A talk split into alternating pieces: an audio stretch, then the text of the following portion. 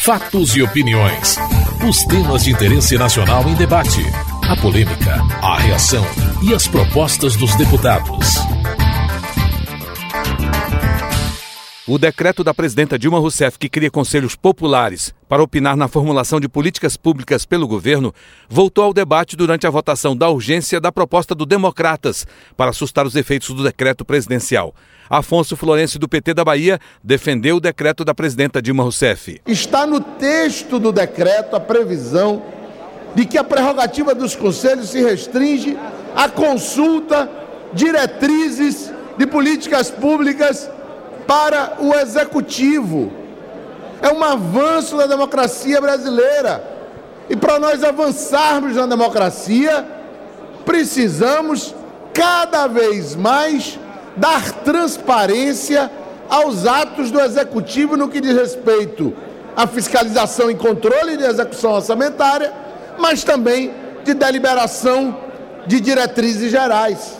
O plano plurianual a lei, a lei de diretrizes orçamentárias, a lei orçamentária anual, a enviada pelo Executivo e aprovada pelo Legislativo, diz respeito à execução orçamentária.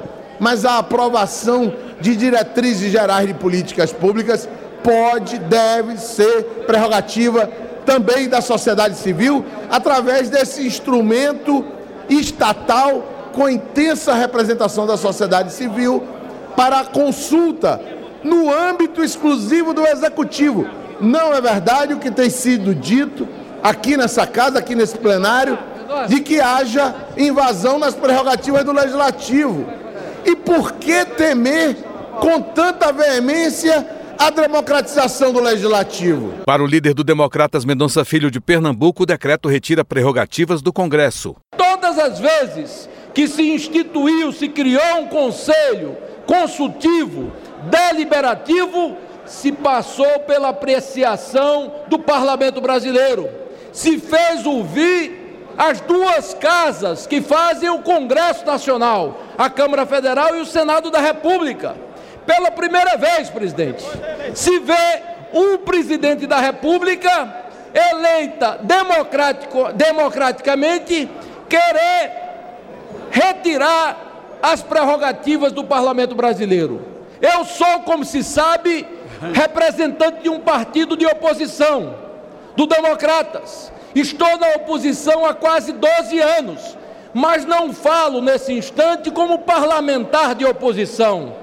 Falo como membro do parlamento brasileiro. Não é possível que a presidente da República não tenha a sensibilidade de ouvir, de ler os editoriais dos principais jornais do Brasil, de ouvir os reclamos da sociedade civil, de verificar que a sociedade brasileira não aceita este decreto autoritário, este decreto bolivariano, este decreto que se inspira na Venezuela, este decreto que se inspira na Bolívia, este decreto que não tem nada, absolutamente nada, a ver com as nossas raízes democráticas. A líder do PCdoB, Jandira Fegali, do Rio de Janeiro, afirma que a medida do governo fortalece a democracia direta. Na verdade, a presidenta Dilma ela estende a mão e as estruturas de seu governo para fortalecer os instrumentos da democracia direta,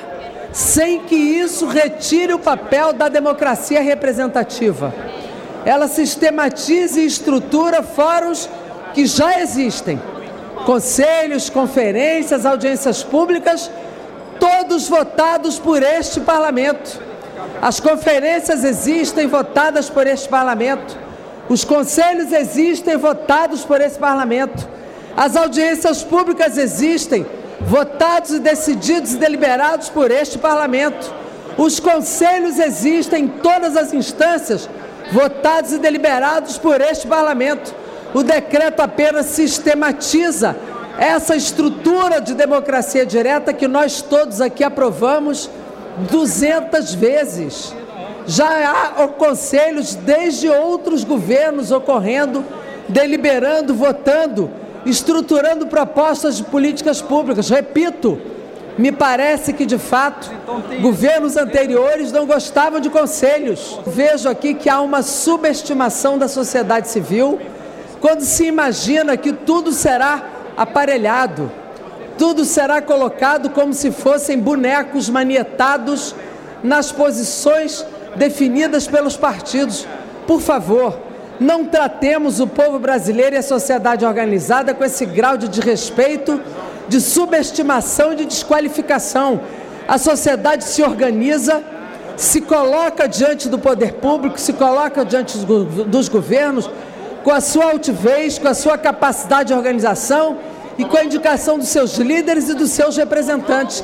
E é dessa forma que confiamos que a democracia direta vai acontecer. Antônio Carlos Mendes Tame, do PSDB de São Paulo, questiona a intenção do governo. Em lugar, no entanto, de defender a melhoria na qualidade da representação, melhorar a qualidade da representação dos representantes através da distritalização do voto, da aproximação entre eleitos e eleitores, o que faz o lulopetismo que faz o governo do PT baixa unilateralmente, sem consulta, sem ouvir ninguém nessa casa, um decreto, o decreto 8243, transformando o caráter consultivo da participação popular em caráter deliberativo.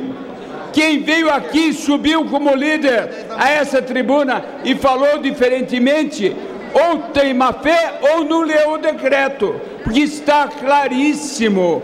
O governo precisa assumir o que faz, precisa dizer a verdade, não pode mentir aqui nessa casa, precisa dizer a verdade, precisa dizer as suas verdadeiras intenções. Por que, que quer transformar em consultivo o caráter consultivo em caráter deliberativo? Os conselhos, as conferências não estão funcionando bem, ou, ela, ou o governo quer comandar as ONGs, comandar essas instituições, quer mandar nela a partir de agora, quer comandá-las. O líder do governo Henrique Fontana do Rio Grande do Sul negou que haja invasão de prerrogativa do legislativo e defendeu o decreto. O parlamento rechaçar a participação da sociedade é um passo equivocado. O parlamento tem que se entrosar com a sociedade que ele representa, tem que ouvir mais os conselhos, tem que ampliar o papel dos conselhos dentro da democracia e não vai retirar, presidente, um milímetro da prerrogativa do nosso poder. Aí vem uma outra crítica, mas a presidenta não deveria ter feito um decreto. E eu dialogo com essa crítica. Os decretos, quando não alteram a estrutura efetiva, não, não cria uma, por exemplo, não cria uma nova estrutura no sistema de governo do país. Ele regulamenta um conjunto de leis que, inclusive, partiram do parlamento. Como se escolhem os membros do Conselho Nacional de Saúde? Isso já está determinado, o decreto da presidenta não muda. Dizem, eu ouvi outro dia de um líder do Democratas ou do PSDB, não lembro, que a presidenta fez o decreto que ela quer nomear os companheiros para os conselhos. Mas isso é um delírio, deputado Onofre. Os conselhos todos têm sistemas já preconcebidos de como vão ser eleitos os seus membros. Muitas vezes o conselho, por exemplo, o conselho de saúde tem um espaço para que a associação, os sindicatos os enfermeiros indiquem um assento do conselho. Ou os médicos outro, outros profissionais, ou seja, há todo um sistema democrático de participação da sociedade que qualifica o nosso trabalho como parlamentares. O líder do PMDB, Eduardo Cunha, defendeu a discussão do tema em projeto de lei e não por decreto. O PMDB é frontalmente contrário ao decreto. PMDB é a favor da urgência e votará favorável ao decreto legislativo, por entender que a melhor maneira de se tratar esse tema não seria por um decreto do Poder Executivo, e sim através de um projeto de lei. Então, apesar do PMDB está na base do governo, está apoiando as iniciativas, porém há pontos que o PMDB não negocia do ponto de vista de seu programa. O PMDB sempre defende aquilo que é liberdade, as prerrogativas do parlamento. Não vamos permitir que o PMDB tenha atingidas essas prerrogativas. E nós entendemos que, infelizmente, esse decreto foi levou a um erro do Poder Executivo de editá-lo e quem o fez cometeu um equívoco. Entendo as boas intenções, aceitamos as argumentações, poderemos até apoiar o projeto de lei se ele vier pela essa casa, mas não na forma de um decreto do Poder Executivo. O líder do PSB, Beto Albuquerque, do Rio Grande do Sul, defende mudanças na medida do governo. Nós, do PSB, somos favoráveis à participação popular, tanto que ajudamos a construir os conselhos nacionais do meio ambiente, da educação, da criança e do adolescente, conselhos né, que ajudaram muito no desenvolvimento de políticas sociais no país. Nos surpreende, entretanto, o momento em que, através de um decreto que é monocrático do Poder Executivo, se baixa uma medida sem sequer dizendo quem poderá ser escolhido, de que forma será a escolha desses representantes. Isso, a rigor, não está posto no decreto. Nós vamos votar sim a urgência, porque se aprovada a urgência, entraremos no mérito da matéria, poderemos ajudar, for o caso, mudar, aperfeiçoar, né, para que não passe recibo né, de que podemos ter um tipo de participação não da forma que sempre acreditamos que é essa que hoje vige e que coordena muitas ações sociais do país. Vamos votar sim, né, respeitando a individualidade de alguns companheiros nossos que têm uma visão diferente. André Figueiredo, do PDT do Ceará, disse que o decreto presidencial extrapola poderes. O PDT é completamente favorável à ampliação de mecanismos de participa participação popular na formulação e na gestão de políticas públicas. Entretanto, senhor presidente, o que nós estamos discutindo aqui é um decreto presidencial que compreendemos extrapola as atribuições do Poder Executivo. Um projeto dessa magnitude deveria ser amplamente discutido nessa casa e o PDT, inclusive, encaminharia favoravelmente. Agora, em cima de um decreto, achamos que as prerrogativas do Poder Legislativo foram subtraídas, portanto, o PDT encaminha o voto sim para que nós possamos suscitar esse ato do Poder Executivo. A urgência para o projeto que susta o decreto da Presidenta da República sobre conselhos populares foi aprovada, mas a falta de quórum impediu a votação de um pedido para apreciação da proposta. Você está ouvindo Fatos e Opiniões. Os resultados da realização da Copa do Mundo de Futebol no Brasil e o desempenho da seleção brasileira na competição foram debatidos pelos deputados. Alguns pediram mudanças no futebol, outros consideraram positivos os resultados. Para Isalci do PSDB do Distrito Federal, o que aconteceu é resultado da falta de planejamento. A seleção brasileira, assim como o governo, como disse a presidenta Dilma, padrão Felipão. E é isso mesmo, foi 7 a 1 da Alemanha. Esse é o governo. E nós podemos comparar nossa seleção, senhor presidente, com a economia brasileira. As nossas indústrias quebraram, não tem competitividade. Nós só exportamos soja, minério, o agronegócio. A nossa seleção brasileira não tem um que joga no Brasil. Exportamos todos e importamos os pacotes do campeonato italiano, alemão, inglês. Nós importamos. Então, o que falta no Brasil, seja na seleção é, e no governo, chama-se planejamento. E nada disso, a justificativa de que o povo brasileiro fez a festa, nada disso justifica o índice de corrupção, o superfaturamento. Os estádios foram superfaturados, as obras superfaturadas e mal feitas. Fernando Ferro, do PT de Pernambuco, reagiu às críticas de Isalci. Havia e há uma tentativa de utilização política do, do, da Copa do Mundo e nós, evidentemente, sabemos que isso não funcionou nunca, em nenhum momento da história desse país.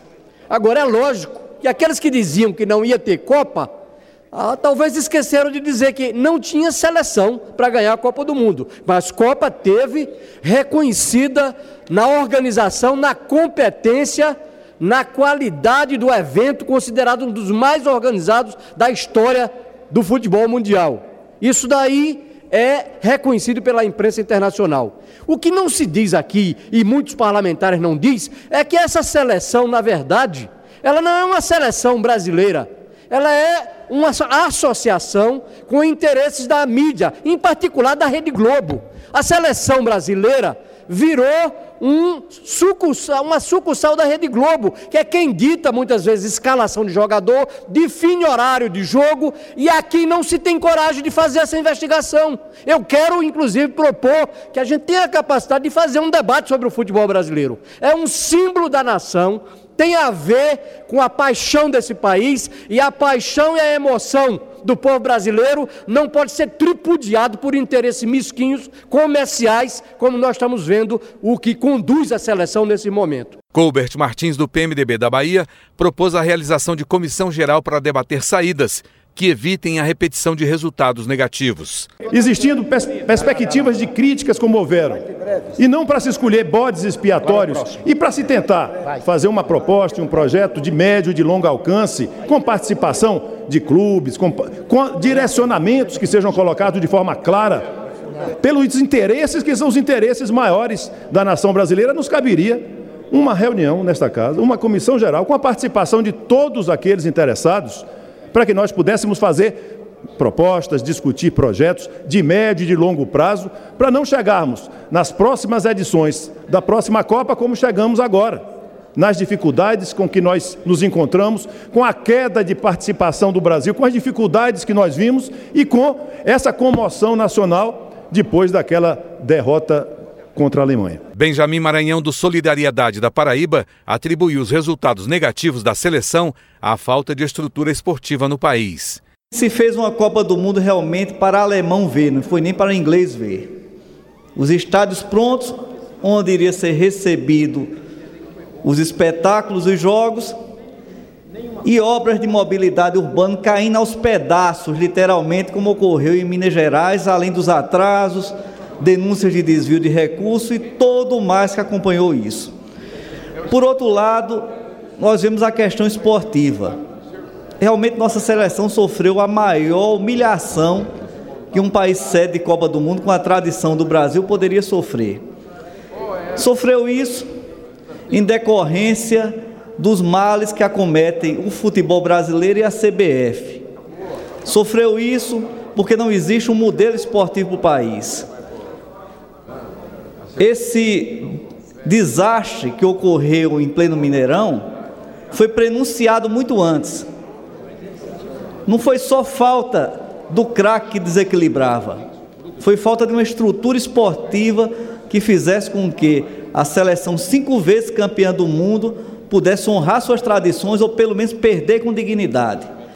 Todo o povo brasileiro está indignado e eu me acosto com essa mesma indignação. Pedro Fernandes, do PTB do Maranhão, se solidarizou com os dirigentes do futebol. Somos vitoriosos não só fora de campo, como dentro do campo. Somos o quarto colocado, jogo é jogo, não precisa ser. E até porque se o Brasil ganhasse todas, aí não teria mais interesse das outras nações a participar desse grande. Isso faz parte realmente do jogo e eu quero aqui nesse momento registrar minha solidariedade a esse homem que foi um exemplo nas propagandas para jovens e para muitos de nós, que é o Filipão. Quero dar aqui um abraço a ele e dizer que ele não abaixa a cabeça, que ele não é culpado dessa derrota. Culpado somos todos nós brasileiros.